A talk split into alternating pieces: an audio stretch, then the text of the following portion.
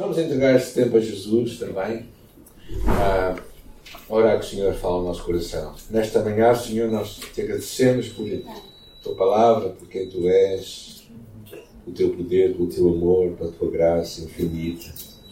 Te agradecemos por a certeza, Pai, de que tu nos amas. Como cantávamos hoje, como lembrávamos hoje, o amor do Pai.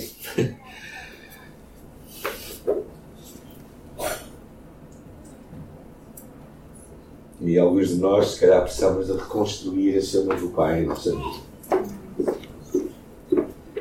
Talvez a nossa imagem do Pai não seja tão boa assim, mas Tu és o bom, bom Pai. Amoroso, fiel, constante, paciente, sábio, interessado em nós, o Pai que tira de nós o que há de melhor e quando há algo para dizer também que fala a nossa vida, que nos corrige, porque nos ama. Mas nós te louvamos por Jesus, nosso Salvador, que permitiu que tudo isto pudesse acontecer. Por isso, que a tua palavra nesta manhã possa brilhar em nossa vida e nos ajudar a escutar a tua voz, entender como podemos eh, reconstruir a nossa vida também, a tua vida, os teus propósitos, em nome de Jesus. Amém. Aí um, aí um slide.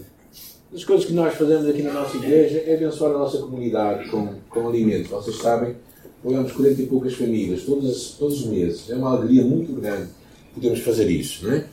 Mas outra das coisas que também nós fazemos é doar roupas. E sei que tem sido uma grande, um grande propósito. Não somente por darmos, mas também por reutilizarmos tantas coisas, não é? Uma altura em que falámos tanto de cuidarmos do nosso planeta, não é? E eu somos grandes beneficiários, muitas vezes, do que está lá embaixo, não é? Uh, uh, e, na verdade, é uma oportunidade também para abençoar os outros, e particularmente quando temos famílias. Eu lembro bem quando tinha os nossos filhos pequenos, sapatilhas não duravam muito com eles, não é? Uh, realmente elas parece que voam e desaparecem. Então, uma das formas, e lá embaixo, temos preparado também para aqueles que quiserem passar, para poderem ver e também serem abençoados com aquilo que nós partilhamos, não é? E fazemos isto também com a nossa comunidade. A nossa ajuda não é, não é para a nossa igreja, é para a comunidade que o Senhor nos colocou aqui nesta cidade. E mais de metade das pessoas que nós ajudamos não tem nada a ver com a nossa igreja local, tem a ver com, com Jesus, não é? Porque Jesus, quando se cruzava com as pessoas, elas abençoava. Todas elas. E acho que essa precisa ser a nossa dimensão de amor. É? E hoje estamos a continuar a carta carta, qual foi a carta que nós lemos? Primeira carta de João. Alguém esteve cá semana passada, graças a Deus, não é? Primeira carta de João. Estamos a continuar o estudo nesta carta, uma carta tão interessante, do apóstolo chamado o apóstolo do amor. É?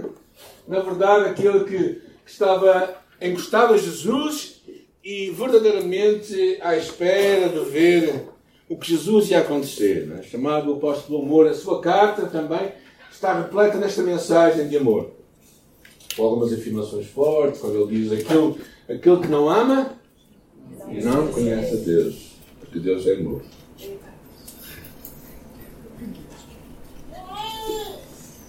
Eu não vou perguntar sobre alguma altura em que tu não amaste. Né? Se depois tinha que perguntar se tu alguma vez, alguma vez já mentiste.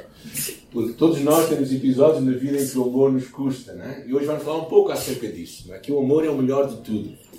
E a, a, a semana passada nós iniciamos esta, o estudo desta carta. Esta carta foi dirigida a, aos Efésios uh, e possivelmente havia passado já 50 anos desde que aquela igreja tinha sido plantada. Por isso era uma igreja que estava a passar uma crise de amor. Na verdade, no livro do Apocalipse diz que, se, que, se, que, eles, que eles tinham que voltar ao primeiro amor. E não sei se algum de vocês também sente esta voz de Deus para a nossa vida. Volta ao primeiro amor. Às vezes costumo brincar dizendo assim que alguns de nós dizem ah, mas eh, o primeiro amor eh, não, é para voltar, não é? Às vezes nós pensamos quando nós estamos com alguém, nós, nós devemos amá-la, às vezes confundimos amor com paixão. Não é?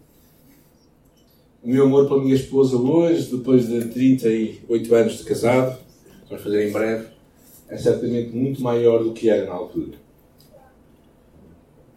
Então, o amor que, que nós somos chamados a ter, esta igreja era chamada a ter, era este primeiro amor, um amor autêntico por Jesus. O amor não pode parar. Essa realmente era a mensagem que estava ali a ser demonstrada, não é? E também vimos que quando nós amamos a Deus, temos que andar como Ele andou. Então, a forma de nós amarmos vai se manifestar na nossa vida de transformação. Às vezes nós confundimos muito a fé cristã com uma série de doutrinas somente, mas as doutrinas têm que ter pernas para andar. E há muita gente que teologicamente é muito bem doutrinado, mas na sua vida vivem vidas completamente nulas. Então o que nós precisamos fazer é, é realmente deixar que este amor possa transformar a nossa vida. Então vamos ler a palavra de Deus na primeira carta de João, capítulo 2, estamos no versículo 7.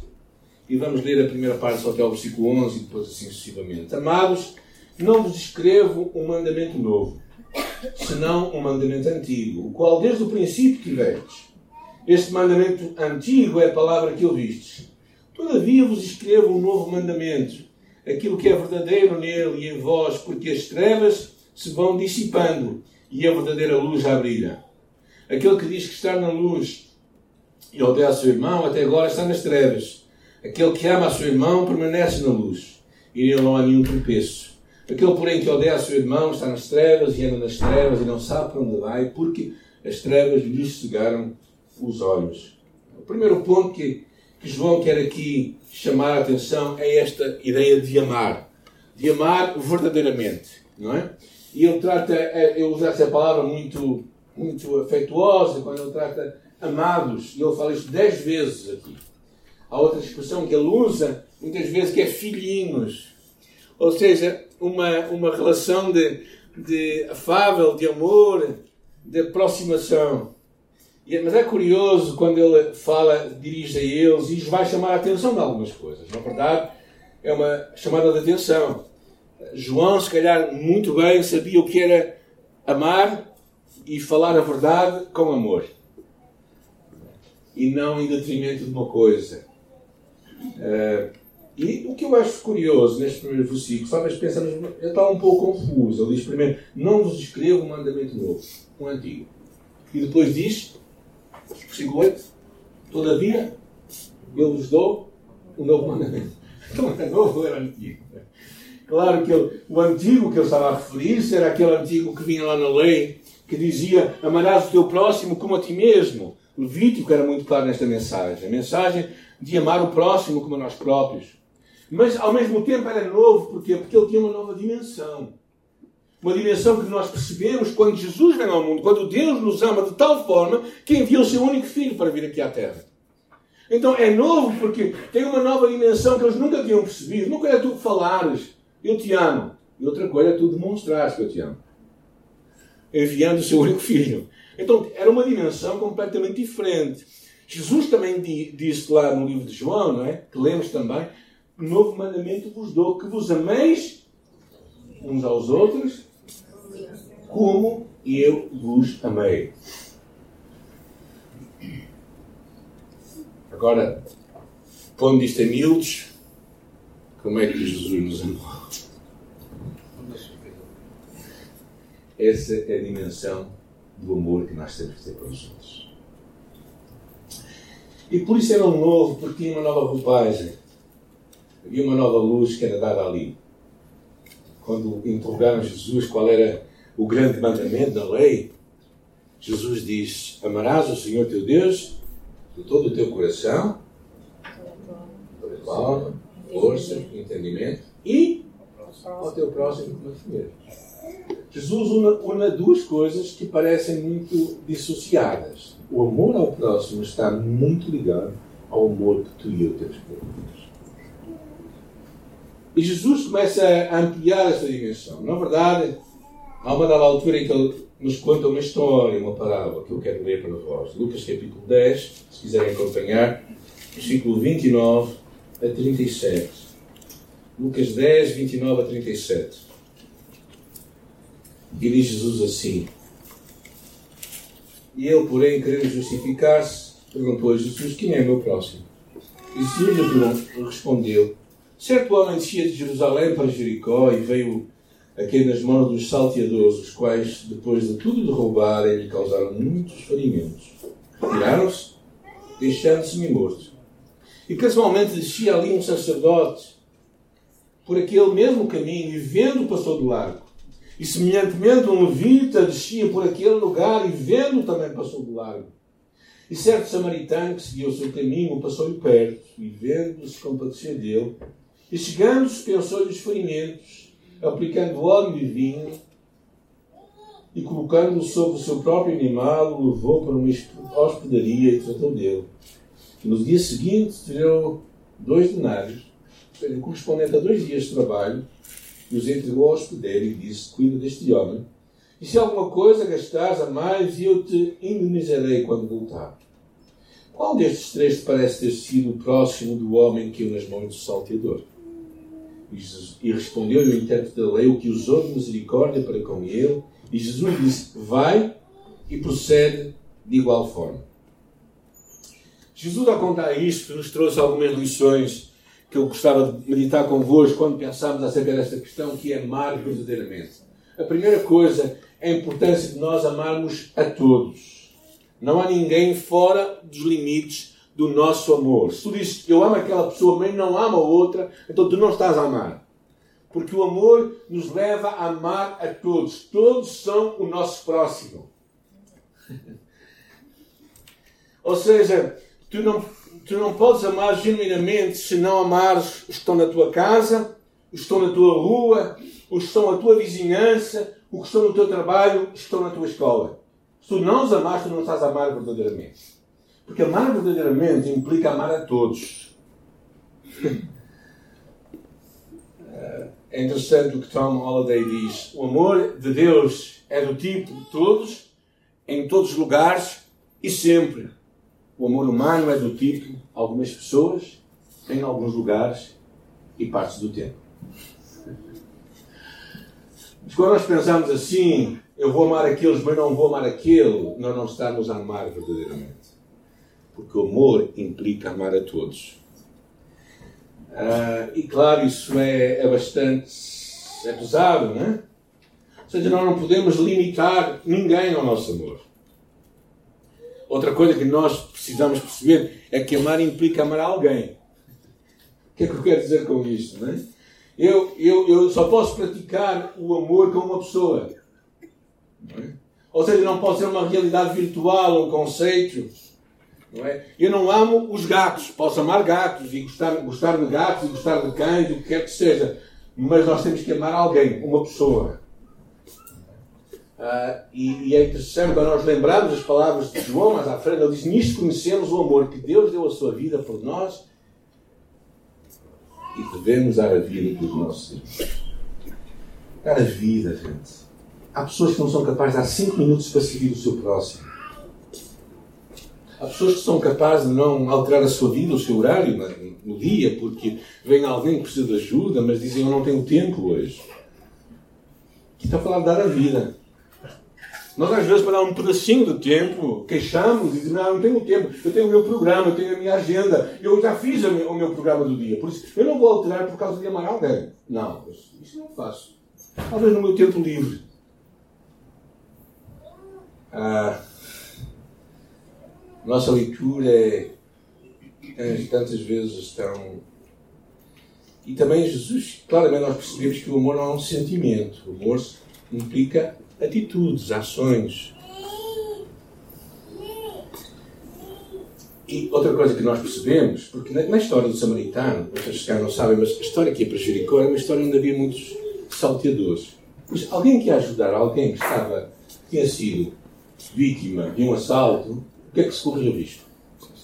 Ser assaltado. Ou seja, amar muitas vezes implica correr riscos. Amar é sempre um risco, não importa se estamos a caminho de Jericó, do Porto, de São Paulo. Amar é sempre um risco. O C.S. Lewis, num livro que ele escreve, que é Os Quatro Amores, ele diz assim: amar por si já significa tornar-se vulnerável. Ame qualquer coisa e o seu coração certamente ficará apertado e possivelmente magoado. Se você quer manter intacto, não dê o seu coração a ninguém. nem mesmo um animal, embrulhe cuidadosamente nos hobbies e nos pequenos luxos da vida, evite todo tipo de complicação, tranque-o seguro no cofre ou no caixão do seu egoísmo. Mas nesse caixão, seguro, escuro, imóvel, abafado, ele mudará. Tornar-se-á duro, impenetrável e irresgatável. Ou seja, há um risco maior em não amar. Então, o risco de amar é sempre muito mais saudável. Eu conheci pessoas que optaram por fechar o seu coração e nunca mais se tornarem vulneráveis com, com ninguém. Porque foram magoados um dia. Mas amar implica correr riscos. Há uma dor muito mais profunda, às vezes, do que simplesmente ficarmos a amarmos a pessoa. A dor mais profunda é ficarmos completamente sozinhos.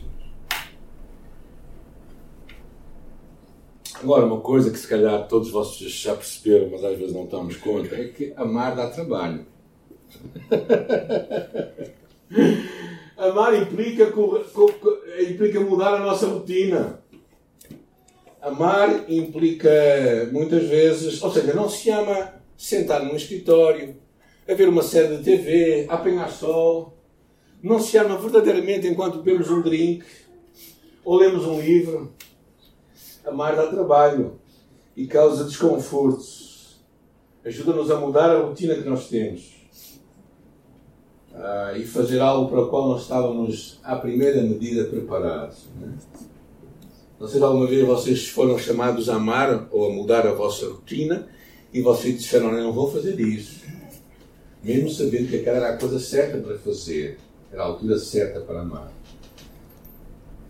E quando nós pensamos nisso, né, Jesus disse lá na carta de João, ele diz: Amados, se Deus nos amou, também devemos amar uns aos outros. O amor de Deus é a maior motivação para nós amarmos.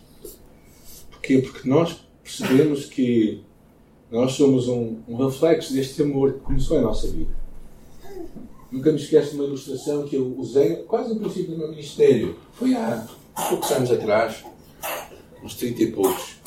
E quando eu me lembro também, mas era criança, olhou para o seu pai e disse assim: Pai, por que, que tu tens sempre que amar? E olhando para aquela criança, diz assim: Filho, alguém tem de amar. O amor quebra o ciclo, tem diferença. E, eh, e quando, nós, quando nós percebemos, é interessante o que o, que o João diz aqui, né? que ele diz assim: eh, Ele diz, Todavia vos escrevo este mandamento novo porque as trevas se vão dissipando e a verdadeira luz já brilha. Diz o versículo. Ou seja, as trevas, que é o ódio, a indiferença, se vai acabando e a luz está a começar a brilhar. É interessante pensar que nos primeiros dias os cristãos aguardavam a segunda vinda de Jesus como algo repentino e muito violento, um evento da sua própria vida. Mas João, a segunda vinda de Jesus, não era este acontecimento violento, repentino, mas era um processo. Ou seja, as, as trevas se vão dissipando e a luz vai brilhando. Agora, quem é responsável por brilhar esta luz? Tu e eu. Nós, com Jesus, somos a luz do mundo. Ou seja, nós temos uma responsabilidade clara de mostrar o amor e não deixar que este amor pare. E viver Jesus basicamente é não deixar o amor parar. Na altura em que na altura em que, em que Cristo, em que a igreja for retirada aqui da terra, o que vai acontecer não é questão da igreja, é questão do amor desaparecer. E Cristo nos chama a nós a amarmos de tal forma em que, pela nossa vida, pelo nosso interesse, pela nossa presença, nós vamos trazer mudanças à nossa vida.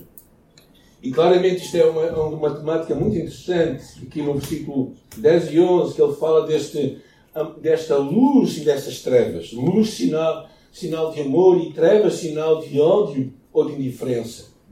E o problema principal é que, é que ele, diz, ele diz assim no versículo 9: aquele que diz estar na luz e odeia ao seu irmão está trevas. Ou seja, verdadeiramente o que acontece é que a nossa fé tem que ser demonstrada pela nossa prática. E nesse aspecto nós erramos muito quando criticamos a Igreja Católica. Claro, não concordamos com que são pelas obras que nós vamos ser salvos, mas esquecemos que é para as obras que nós somos salvos. Ou seja, um cristão que não, que não entende isto, um cristão que não entende que a sua vida tem que ser transformada para mostrar Cristo, então está a entender outra mensagem qualquer. Tiago é muito claro nesta mensagem, João também é muito claro, não é? Então há muitas coisas que nós podemos fazer sozinhos, mas ser cristão não é uma delas. O amor ao irmão é inseparável do amor a Deus. O cristianismo não se vive numa, numa ilha isolada. O cristianismo vive-se com pessoas. É por isso que, que cristão, um verdadeiro cristão, não pode ficar na sua casa a ver programas de televisão, a ver streamings de grandes eh, pregadores ou a ver grandes igrejas que estão a funcionar. Um cristão tem que viver Cristo. E viver Cristo implica juntar-se com gente, implica aceitar ser vulnerável, implica, ah, mas eu não vou à igreja porque aquela gente é muito hipócrita. Não sei se ouviram essas frases. Não é? Pois, então não sejas hipócrita e venha à igreja. Ou seja, mostra uma diferença na tua vida, mostra Cristo, que é Cristo pode fazer através de ti. Faz parte daqueles que estão dispostos a pagar um preço para mudar. E depois deste tema tão forte que ele está aqui, que ele vai retomar muitas vezes nos próximos capítulos, e entra numa, numa, num, num tópico muito interessante, que é o tópico de crescimento. Não é? A importância de nós crescermos. Não é? Os bebés são bonitos, não são? Os bebés com dois meses, três meses são bonitos, certo? O bebê que está ali é muito bonito. Agora imaginem que daqui a 10 anos ele está do mesmo tamanho. Acham bonito? Não há muitos cristãos que se esquecem que nós precisamos de crescer na nossa fé com Deus. E esta parte é muito interessante, que este versículo 12 a 14, ele diz assim, Filhinhos, eu vos escrevo porque os vossos pecados são perdoados por causa do seu nome. Pais, eu vos escrevo porque conheceis aquele que é desde que existe desde o princípio. Jovens, eu vos escrevo porque tendes vencido o maligno. Filhinhos, eu vos escrevi porque conheceis o Pai. Pais, eu vos escrevi porque Conheceis aquele que é desde o princípio, e jovens eu vos escrevi porque sois fortes. E a palavra de Deus permanece em vós, e porque já vencestes o maligno. Ele não está a falar de idade, ele está a falar de crescimento espiritual. Ele desenvolve três tópicos aqui muito interessantes que nós usamos muito na, na concepção do, do Ministério de Liberdade em Cristo. A primeira parte é filhos.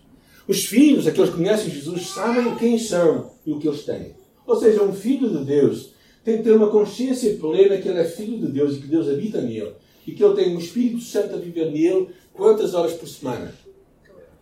Todos os dias por semana e todas as horas por semana. Ou seja, é importante nós sabermos quem nós somos, temos uma identidade arraigada em Jesus. E há pessoas que nascem de novo, mas acham que ainda são pecadores.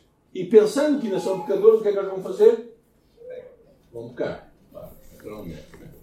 Então, e como resultado, muitas vezes, a sua autoimagem, a forma de eles olharem para si mesmos, não é como filhos de Deus, mas é como pessoas que ainda estão a melhorar. Ser filho acontece assim. Uma criança, quando é que nasce? Vai nascendo? A criança tem uma hora, tem um momento, tem um minuto. E quando nós conhecemos Jesus, nós, nós, claro que nós, nós somos transformados. Mas o nascimento, sermos filhos de Deus, acontece no momento. Isso é algo extraordinário, não é? Então, quando tu perguntas a ti, quem é que eu sou? Pergunta-te a ti mesmo, quem é que tu és? E tu podes responder de três formas. O que é que as pessoas dizem que tu és? O que é que tu pensas que tu és? O que é que Deus diz que tu és? O que é que tu vais fazer com estas três perguntas? O que é que valorizas mais? O que os outros falam de ti? Ou que pensam de ti? Ou que tu próprio pensas de ti mesmo? Ou que Deus fala de ti? Quando nós não sabemos o que Deus fala de nós, não nos agarramos a isso. Né? Nós somos herdeiros de Deus.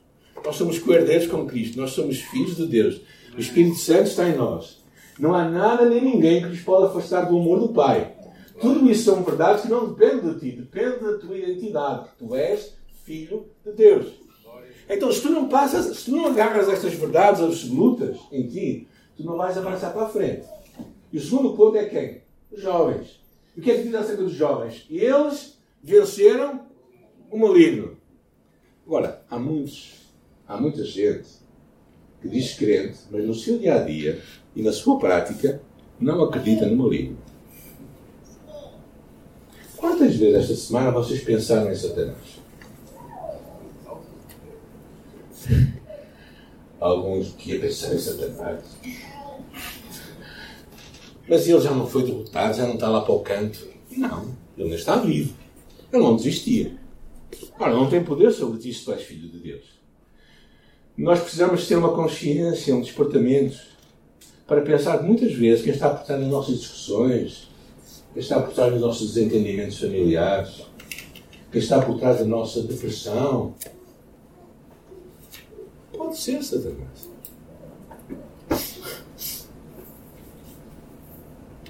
E o que fala aqui é que a palavra estava neles. E a palavra é que destrói Satanás. Então nós precisamos, nós que crescemos neste mundo ocidental, que deixamos de ter uma noção do, do espiritual muitas vezes, achamos que isso é coisa de o pessoal de África. É? Ou no Brasil também está muito. A influência do, do, da espiritualidade é muito grande, há muito aquele conceito, por isso é que há muita bruxaria, muita macumba, e cá em Portugal também, gente. Não pensem que nós somos isentos a isso. Há muita gente que pensa que os portugueses não têm nada a ver com isso. Esqueça. Isso é mentira. Ou seja, mas temos que desenvolver uma consciência sadia do sobrenatural. Ou seja, temos que ter a consciência de que Deus que está em nós é mais poderoso. Mas temos que olhar para o nosso dia a dia, muitas vezes, e perguntar quem é que está por trás disto? Quem é que está por, quem é que está por trás desta depressão, deste, disto que eu estou a viver neste momento? Não sou eu. Isto não vem de mim. Vem de onde? Ou vem da minha carne, ou vem do inimigo. Então precisamos de despertar esta awareness, esta awareness, este, este, esta consciencialização do que está a acontecer à nossa volta. Porquê? Porque muitas vezes nós cristãos, ou vejo muitos cristãos hoje, que são crentes há muitos anos, mas que, não, esse diabo está, está, está resolvido, em nome de Jesus, já, nem falo nele. Mas ele está lá. É? Quando há aqueles jogos é, de futebol, é? grandes equipas com pequenas equipas, é? Que acontece com as grandes equipas? Elas acham que a outra equipa não está lá? Elas sabem que ela está lá. O que é que eles vão fazer? Tudo para derrotá-la. E nós também, como cristãos, sabemos que Deus é mais poderoso, sabemos que em Cristo nós temos a vitória, mas não podemos estar negligentes da forma como Satanás tantas vezes quer perturbar a nossa vida durante muitos anos, uma das coisas que eu percebi era a forma de Satanás muitas vezes controlar a nossa mente e fazer-nos pensar coisas que não são verdadeiras. Por exemplo, eu não tenho valor. Tu és filho de Deus, tu és filha de Deus. Tu tens valor. Tens que ter. Senão Cristo não morria por ti. Ou seja, há tantas coisas que por vezes vão estar aqui na nossa mente e coisas que nós vamos também cedendo. Por exemplo, falsos deuses. Coisas que começam a ter mais importância do que Jesus em nossa vida. Às vezes nós começamos a deixar que coisas comecem a ocupar o lugar de Deus no nosso coração. Às vezes, por exemplo, temos vícios escondidos em nossa vida. Coisas que queremos esconder dos outros e achamos que podemos esconder de Deus. Às vezes temos amargura que carregamos em nosso coração e essa amargura vai nos destruindo. Tudo isso são oportunidades de deixar Satanás ter governo em nossa vida. E os jovens, aqueles que estão no segundo estágio da sua caminhada com Deus, sabem vencer o maligno. E por isso têm que ter consciência dele. Por isso, acorda. Ok? Acorda, porque ele está aí. Eu não estou a dizer que tenhas que Satanás em todas as esquinas da rua, né? Conhece aquela história daquele demónio que estava à porta da igreja e dizia assim: Bem, eles agora dizem que eu sou culpado de tudo. Não é isso que eu estou a dizer. Mas o que eu estou a dizer é que ele existe, que ele é real. E que não vai facilitar a nossa vida. Mas, em Cristo, somos mais do que vencedores. E o terceiro ponto é muito interessante. É os pais. E o que fala acerca dos pais é, é muito, muito curioso. É que eles conhecem a Deus. Conhecer a Deus é o último estágio da vida do cristão. Não é conhecer aqui na cabeça, é um relacionamento de viver à luz da verdade de quem Deus é. Ok? É, é, sermos pessoas maduras em Jesus. Vamos fazer um pequeno exercício. Não vou perguntar quantos de vocês são ansiosos. Porque se ansiosos, vão já ficar ansiosos. Mas, pensa comigo. Pensa. Cantamos, a primeira música que cantamos foi. Bom Pai. Ok. Imagina que estás a passar um mau momento na tua vida. E uh, Deus é o quê? Bom Pai. Quando? Conhecer a Deus significa, naquele momento em que a tua linha está a ser esticada ao máximo, tu consegues sentar-te ao lado de Deus e dizer assim: Eu conheço-te, Deus. Tu és um. E sabes o que vai acontecer com a tua ansiedade? Já imagina, não é? O que é que está a fazer o bom pai ali ao teu lado? Está a carregá-la por ti. Nós precisamos de ser sábios em transformar a nossa ansiedade em oração e a poder beneficiar de um relacionamento com um Pai sempre amoroso, sempre presente. Então, este, este, este parente que ele fala aqui acerca de, da importância do, de nós crescermos a nossa fé. E a, a última parte, os últimos três versículos que eu queria ver convosco, é que depois disto tudo ele diz assim: Não ameis o mundo nem as coisas que há no mundo. Se alguém ama o mundo, o amor do Pai não está nele.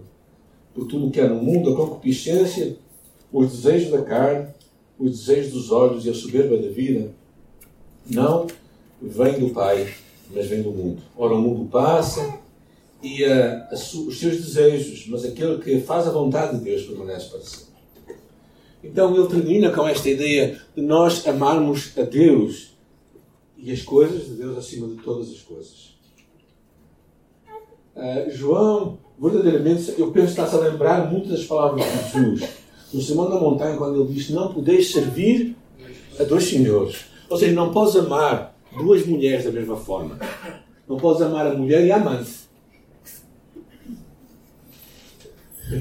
Porque alguma delas vai ser mulher, outra vai ser amante. Ou seja, tu não podes dividir o teu amor. Ninguém, em consciência, pode dizer, não, eu continuo a amar-te, não é? Dizer à sua mulher assim, eu vou te amar seis dias e meio por semana, mas o outro meio dia vai ser para outra mulher.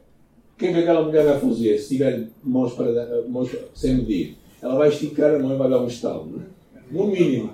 No mínimo. Ou seja, porquê? Porque o amor não pode ser dividido. E também o amor por Deus não pode ser dividido. E quando nós chegamos a este ponto, ele fala que nós temos que amar a Deus acima de tudo. Ou seja, temos que estar conscientes que o mundo em que nós vivemos, muitas vezes, o sistema em que nós vivemos, está-nos a, a desviar o nosso amor. Carlos McCord diz, tem uma frase que eu gosto muito, que ele diz assim, quem ganha a tua atenção, ganha-te a ti. E o que é que ganhou a tua atenção estes dias? O que é que é mais importante para a tua vida? Isso é o teu Deus. Isso é o que é mais importante para ti. Pode ser a família, que é muito bom tê-la. Pode ser o trabalho, que é muito bom consegui-lo. Pode ser a nossa reputação, que é bom ter uma boa reputação. Mas tudo o que for mais importante do que Deus, isso ganha a tua atenção. E nós precisamos de entender que o amor, o amor de Deus, Deus tem uma música que diz: Ele tem ciúme de mim.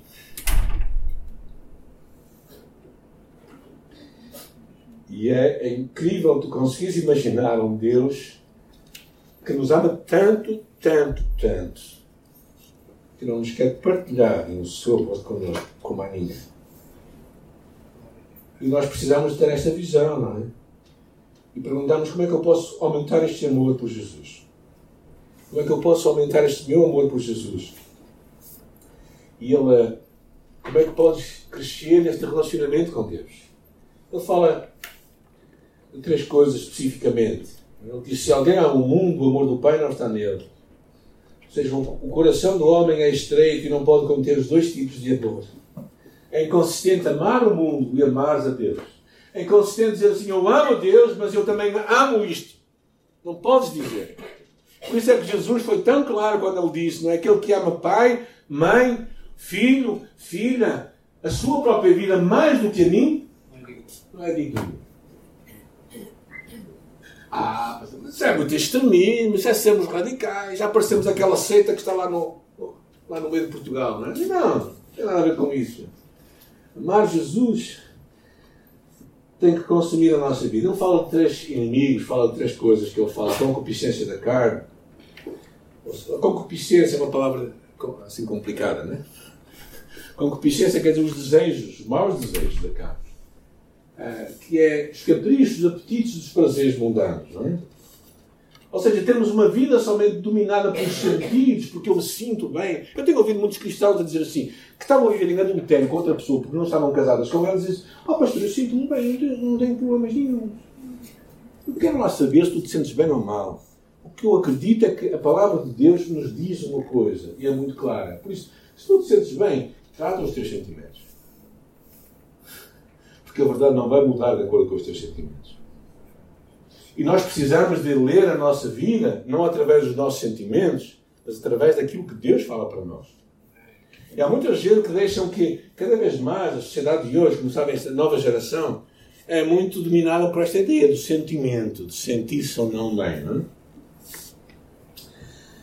Mas, claro, eu sinto muito bem em comer muito, mas é muito mal. É muito bom. É bom, mas é mau. Ou seja, nós temos que perceber que os nossos sentimentos não podem governar a nossa vida. Podem. Porque senão nós somos escravos de quê? Dos sentimentos e não de Deus. E há muita gente que não percebe isto. Né? Um ato de prazer não é, não é isto que tem que governar a tua vida. Eu não sei quantos de vocês, quando acordam de manhã, dizem que prazer, estou tão feliz por ir trabalhar. Eu não, não duvido que vocês gostam do nosso trabalho, não é? Mas o que eu quero dizer é os sentimentos não podem governar a nossa vida. Ou quando uma criança está lá, não é? A chorar ao meio da noite, graças a Deus, eu já, eu já ouço mal. E também não tenho crianças para, para me perturbarem, não é? Mas quando eles fazem aquele barulho à noite, é? que, bom, que bom que eu sou mãe ou pai e vou cuidar dela. Que alegria. Sabem qual é o prazer? É continuar a dormir. mas, mas verdadeiramente, não é? sabemos é, nós não somos bichos. Certo? Nós não somos bichos. Nós temos uma alma. Um espírito de nós. Temos que deixar que isto seja mais importante que a nossa carne. Depois ele fala dos nossos olhos. Né? É, gente, isto dos olhos é tão complicado. Eu acho que hoje há pessoas que usam menos roupa do que roupa. Vivemos numa sociedade muito, muito voltada para para o visual, para o prazer. E, uh, e na verdade nós precisamos, como cristãos, de, de perceber que as coisas visíveis vão passar.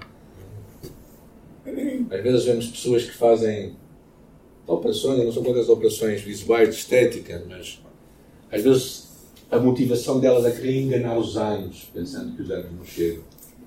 Os anos chegam, gente. Eu acho que é bom colocar aqueles cremes de beleza, é muito bom fazerem isso, particularmente para a senhora. Mas, mas a vida muda, gente. E a concupiscência dos olhos fala da transitoriedade da vida.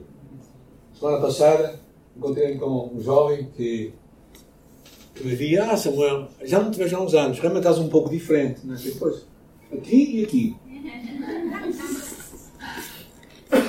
A vida muda, gente. Podemos ser as mesmas pessoas, mas a carapaça é diferente. E a concupiscência dos olhos basicamente mostra, reduz a vida àquilo que nós vemos. Não é aquilo que tu vês. Na verdade, a vida é muito mais do que nós não vemos, do que aquilo que nós vemos. E a última coisa que ele fala é soberba da vida. Tem a ver com tendo uma mente vaidosa, que almeja uma vida uma grandeza, uma vida de grandeza. Realmente a palavra que é usada aí é alazuneia. E alazão era aquele indivíduo que ostentava as posses que tinha. mostrava a toda a gente aquilo que ele tinha e aquilo que não tinha, que ele achava, e que era dos outros. Uma pessoa que gosta de ostentar, de mostrar-se. E ele termina dizendo, versículo 17: Ora, ora, o mundo passa e os seus desejos, mas aquele que faz a vontade de Deus dura ou permanece para sempre. Esta é uma dimensão que ele termina dizendo. É? Tudo isso vai passar, gente. Tu vais ter brancas ou vais perder cabelo. Ok? Por mais que tu, que tu cuides de ti, um dia tu vais dizer: realmente estou a ficar mais velho. Não é? Coisas que antes fazíamos, agora já não fazemos. Ou seja, há mudanças. E tudo passa, gente. Às vezes eu penso, penso no meu pai, quando eu tinha a minha idade. Eu lembro-me de mim, olhando para ele, dizendo assim: meu pai já está tão velho. eu não sei que os meus, meus filhos falam de mim, não é? Mas uma coisa é certa, não é? E era aquilo que eu estava a dizer, não é? Começa a pensar nas coisas que duram para sempre. E é interessante a palavra de Deus. Talvez aqui podemos pensar quais são as. Como é que é a tua vida hoje, a forma como tu usas o teu tempo, o teu dinheiro e a tua energia demonstram que tu trabalhas para as coisas que são eternas. O que é que tu investes na tua eternidade? Sei que tu tens que comer, né? comer e beber. Mas o que é que tu investes na tua alma, na tua caminhada com Deus? Quanto é que tu investes? E é isso que nós precisamos de pensar, não é? Porque onde está o teu coração, está o teu tesouro. É interessante que quando pensamos nisto, não é? lembramos aquela palavra lá no livro de Eclesiastes. Alguém pode ler para nós? Está aí, Eclesiastes capítulo 3. Fez Deus formoso no seu objetivo. Também pôs a eternidade no coração do homem em que este possa descobrir as obras que Deus fez ah. é, Eu gosto deste versículo, diz: Pôs a eternidade no coração do homem, no teu coração, no meu coração, no coração de todos nós. Sejamos jovens ou adultos, todos nós temos algo que busca o eterno. Todos temos no nosso coração um buraco, dizia Pascal, que só Deus pode preencher um buraco de eternidade e Deus espera que tu e eu alimentemos este desejo do eterno no nosso coração. Que nós busquemos este Deus eterno. Porque isto é que vai fazer a nossa vida diferente. Isto é que vai nos ajudar a pôr as coisas no lugar certo. O objeto do seu amor em oposição ao mundo passa, permanece para sempre. O seu amor por Deus, em oposição aos desejos da carne, aos desejos dos olhos, à soberba da vida, irá permanecer para sempre, porque o amor por Deus nunca se vai extinguir. O amor por Deus nunca se vai extinguir. Por isso o apóstolo João estava aqui de uma forma tão interessante a nos encorajar a fazer uma coisa, a dizer uma coisa que amar é o melhor de tudo. É amar o nosso próximo de uma forma autêntica, real, verdadeira. Temos uma vida de crescimento com Deus. Uma vida em que percebemos que a vida está tem que avançar. Eu digo-te digo uma coisa, já hoje de manhã. Se tu não avançares com Deus, tu vais te perder na tua caminhada com Deus. A minha experiência ao longo de 30 e poucos anos é que aqueles que não avançam na sua caminhada com Deus normalmente se perdem, mais dia menos dia. Porquê? Porque a indiferença vai tomando conta deles. E a indiferença nos vai fazer aquela experiência do sapo. Sabem como é que se cozinha um sapo? Colocas para dentro de uma panela e deixas-o nadar lá dentro. E aos poucos vais aquecendo a água. Até que ele, ao nadar, vai ficar cozido. E há muitos de nós que entramos na panela do mundo, na panela de Satanás, na panela da carne, e nos vamos deixando cozinhar. E quando acordamos, já foste. Amar é o melhor de tudo. Por isso, aqueles que fazem a vontade de Deus permanecem para sempre. Qual é a vontade de Deus para ti hoje? O que é que tu tens que fazer? O que é que tu tens que mudar? O que é que eu tenho que ajustar à minha vida para buscar a eternidade? O que é que tem que ser mais importante em mim para que este eterno que está no meu coração possa crescer? Oremos nesta manhã, Senhor, eu oro, oro por todos nós nesta manhã, por todos nós. Eu oro, Senhor, que em nós levantes, levantes um coração decidido por Jesus, amando a Jesus acima de todas as coisas, apaixonado por Ti e com desejo de viver Teus projetos e planos para nós. Obrigada porque Tu tens mim. Obrigada porque Tu és o Deus. Todos os dias, toda hora, espera por mim. Tu, no momento, quer ter um relacionamento com um filho que às vezes teimosamente não quer chegar no braço do Pai. Mas eu oro, Senhor, que nesta manhã nós possamos amar todo o nosso ser, estamos dispostos a abraçar o que tens para nós, custe muito ou pouco, não é importante, mas sabendo que não há maior prazer do que viver para um Deus eterno. E oro, Senhor, fala a nossa vida, o nosso coração. Obrigado pela tua palavra, obrigado por sua. Obrigado por esta chamada, amarmos o nosso próximo também, pagarmos um preço, estarmos dispostos a fazer ajustes na nossa vida.